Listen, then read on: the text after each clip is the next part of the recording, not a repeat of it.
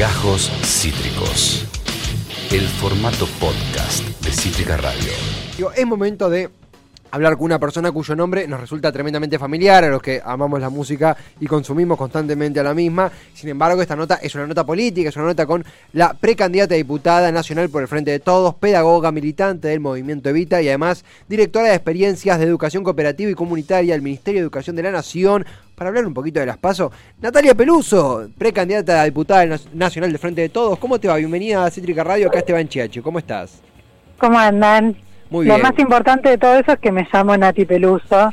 Total. No, no, no, hay cosa mucho más importante. Pero la, primera pregunta, acá escuchamos a Nati Peluso casi que todos los días, es medio obligada. ¿Cómo es en campaña o en la vida misma compartir un nombre con, con la estrella, la mencionada estrella?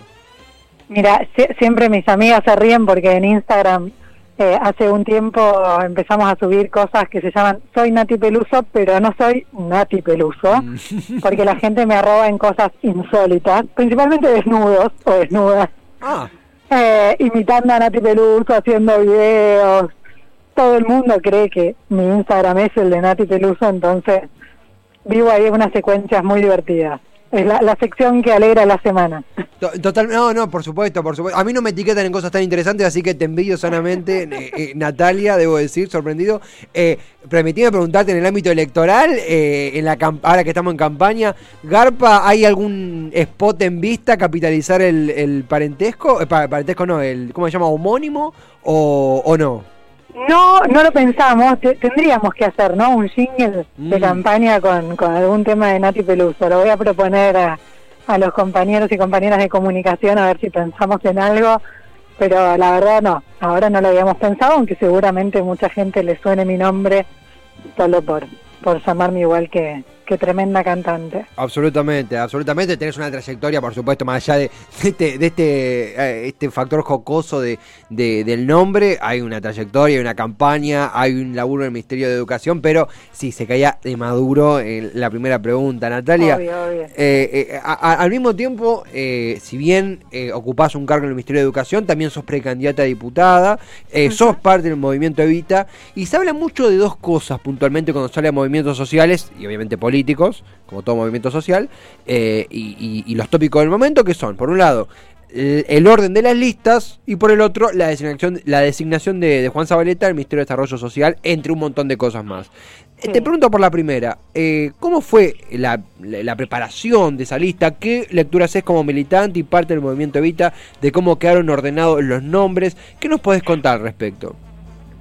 A ver, yo creo que en general a la política le cuesta mucho pensar en los movimientos sociales como un actor propio del armado de un frente, que se traduce en el armado de una lista, eh, que por supuesto para nosotras, para nosotros como movimiento social es muy difícil, para nosotras las mujeres de los movimientos sociales aún más, porque en general no tenemos el perfil de, de las políticas de nuestro país, pero paso a paso y salimos campeones, decíamos pasa, así que ahí creo que de a poco se va armando, algunos años nos va mejor, otros peor, este con claridad no es el año de los movimientos sociales en las listas, no solo por el movimiento Evita, sino por compañeros de, del Frente Patria Grande, del MTE, de un montón de organizaciones sociales que, que no ven reflejada la agenda de los movimientos, mm. por lo menos en el armado de listas, con los nombres de nuestros propios compañeros y compañeras, pero esperamos y seguramente el Frente de Todos lleve las demandas que tenemos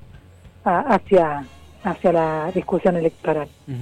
También, eh, linkeando con lo que mencionabas, en un momento se hablaba, diferentes colegas incluso comparten esta visión, que no sé qué tan real es, vos obviamente sabrás más, que yo, sobre eh, la provincia, el, caminar la provincia es algo que eh, es más predominante Cristina y Alberto recién ahora se está metiendo en la campaña en provincia.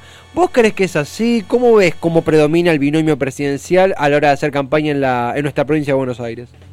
No, a ver, está clarísimo que Cristina tiene una impronta y una historia en la provincia de Buenos Aires que, es muy difícil de empatar, de acercar, eh, pero tanto Alberto como Axel vienen construyendo una representación y en algún momento eso va a tener que ser eh, un mismo cauce, ¿no? Pero bueno, por ahora eh, nosotros decimos que el pueblo conurbano está con Cristina siempre.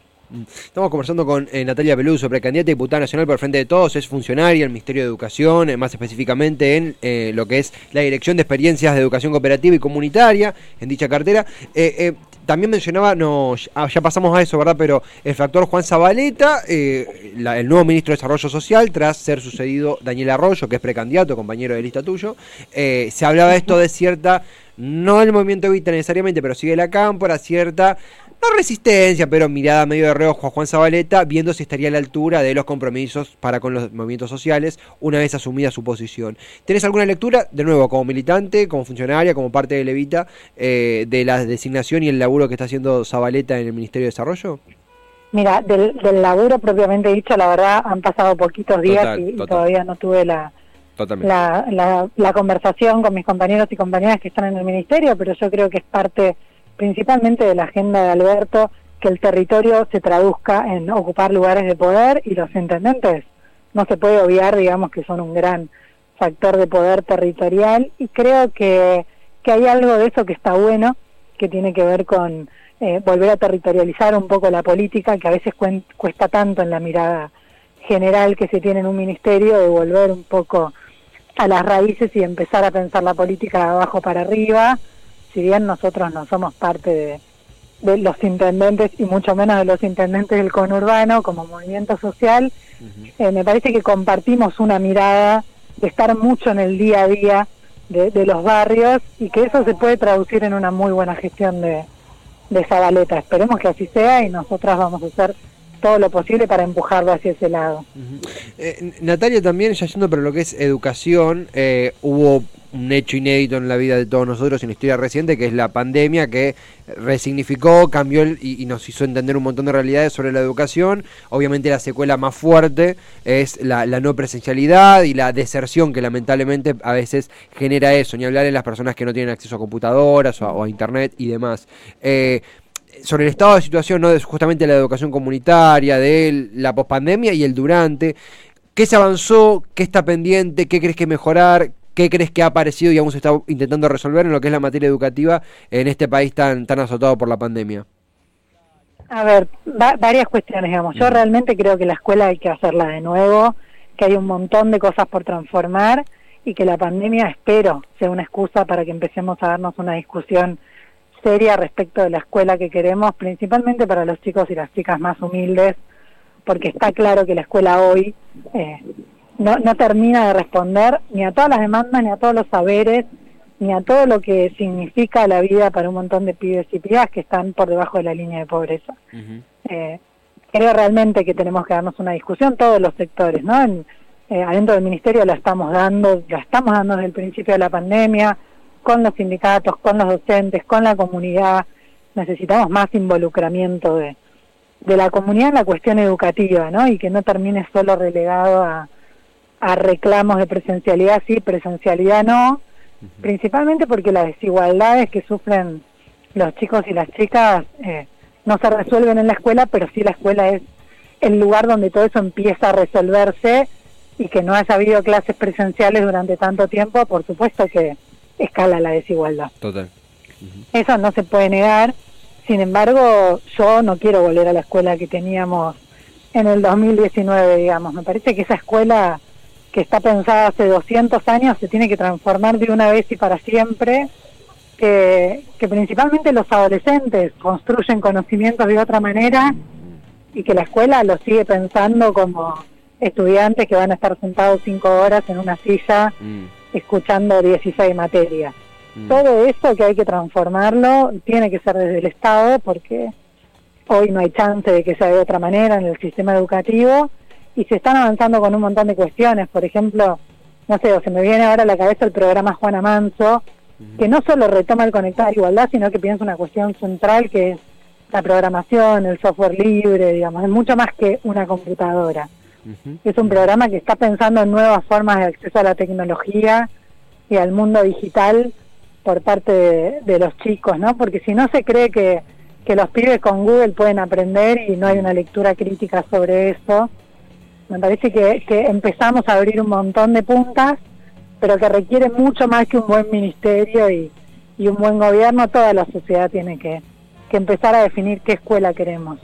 Y, y Natalia, algo que, comenzando a concluir, ¿no? Algo que hemos problematizado acá, eh, eh, no hace tanto tiempo que nos egresamos y eh, un montón de factores del colegio que nos parecen a veces que, o carece de estímulos o que no por incapacidad de los docentes, sino por los propios programas a veces muy muy viejos, jurásicos que, seguimos transitando, los docentes ponen todo, pero a veces no alcanza para, eh, para cultivar talento, estímulos y muchas veces esos vacíos, esta falsa, es falsa, falta de respuestas, carencias, llevan a que movimientos emergentes logren capitalizar un voto joven mayor o menor, pero con un discurso antipolítico, antiestatal, digo, eh, amén de criticar ello, nosotros acá también decimos, bueno, que nos queda a nosotros que podemos revisar, que podemos rever. ¿Tienes alguna lectura sobre los jóvenes que están transitando ahora la escuela, que hoy están volviendo a presenciar la escolaridad? ¿Qué te gustaría que mejoren de acá en más en, su, esa, en esa escolaridad del futuro próximo? No, a ver, yo realmente creo que la escuela tiene que abrir mundos, no cerrarlos y hoy hay un montón de posibilidades de los chicos por fuera de la escuela eh, que se abren y se presentan en general desde el mercado y la escuela debería estar ahí haciendo un poco de lectura crítica, creatividad, promover la autonomía, hacer que los pibes y las pibas desarrollen sus potenciales y principalmente sus pasiones, ¿no? A mí me parece que hay algo ahí de encontrar eso que nos mueve, que uno tiene cuando es adolescente o que por ahí no lo tiene porque no vive en un contexto eh, que, le sume a uno para desarrollar otras formas de ver el mundo, de pensarlo. Me parece que ahí la escuela tiene un lugar clave, que es o abre puertas y motiva y desarrolla pasiones, o nos convierte a todos en sujetos eh, idénticos, haciendo todo bien, ¿no? Y cumpliendo todas las reglas, que esa era un, poco la misión de la escuela antes. Mm. Y ahí, nada, los pibes se encantan y se van. Me mm. parece que ahí hay algo que nosotros tenemos que revisar como docentes y como sistema. Natalia, eh, ha sido un placer, a ver, es un tema interesantísimo también el factor educativo, la campaña en sí. Eh, hemos preguntado todo lo que teníamos en, duda. Obviamente queda muchísimo por charlar, es una campaña que recién ha empezado, es un, proceso educativo que aún se está, se está reinventando. Eh, así que si te parece, te comprometo para próximas ocasiones seguir la charla y agradecerte por la buena onda y por tan poquito tiempo de anticipación, sumarte al aire y charlar con nosotros. Obvio, un abrazo para ustedes. Muchas gracias. Un placer, Natalia. Un abrazo gigante para vos. Natalia Peluso, Nati Peluso, y sí, se llama así en redes sociales, precandidata a diputada nacional por el Frente de Todos, pedagoga, militante del movimiento Evita, es directora de experiencias de educación cooperativa y comunitaria en el Ministerio de Educación de la Nación. Esto fue Gajos Cítricos.